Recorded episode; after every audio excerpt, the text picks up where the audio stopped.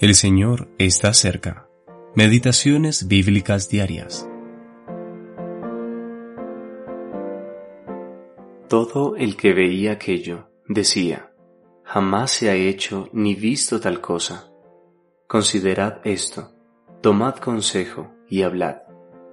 Entonces salieron todos los hijos de Israel y se reunió la congregación como un solo hombre. A Jehová en Mispa y dijeron los hijos de Israel, Decid cómo fue esta maldad. Entonces el varón levita, marido de la mujer muerta, respondió. Jueces capítulos 19, versículo 30 y capítulo 20, versículos 1 y 3 al 4. Los jueces de Israel, trigésimo sexta parte. Fracaso moral. Parte B. Consultando juntos.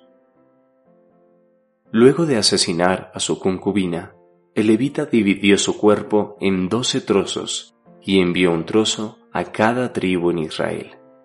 Esto escandalizó a toda la nación, y todas las tribus, excepto Benjamín, se reunieron para considerar lo que había sucedido y tomar una decisión en conjunto. Si bien la congregación se reunió al Señor como un solo hombre Mispa, Nueva Biblia de las Américas, no leemos en ningún momento que le hayan preguntado al Señor qué debían hacer. Le preguntaron al levita cómo había sucedido algo tan horrible. Su respuesta fue típicamente humana. No dijo nada acerca de su propia culpa, sino que solo de lo que los benjamitas quisieron hacerle y lo que le habían hecho a su concubina. Qué difícil nos resulta confesar nuestras propias faltas y responsabilizarnos por ellas.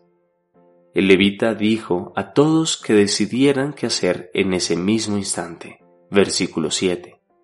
Entonces respondieron a esta exigencia, y sin ninguna señal de humillación, y sin buscar la dirección del Señor, todo el pueblo se levantó como un solo hombre, y declararon su intención de batallar contra Gabaa estaban unidos en su determinación de lidiar severamente con esta terrible maldad, pero no en considerar cuál era el pensamiento del Señor con respecto a lo que estaban por hacer. Entonces le exigieron a la tribu de Benjamín que les entregaran a los hombres de Gabaa, y cuando se negaron a hacerlo, se prepararon para la batalla. Con cuánta frecuencia nosotros también actuamos precipitadamente en contra de otros.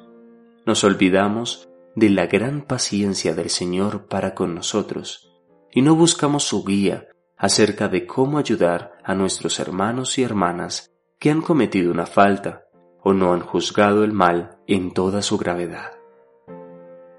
Eugene P. Vedder Jr.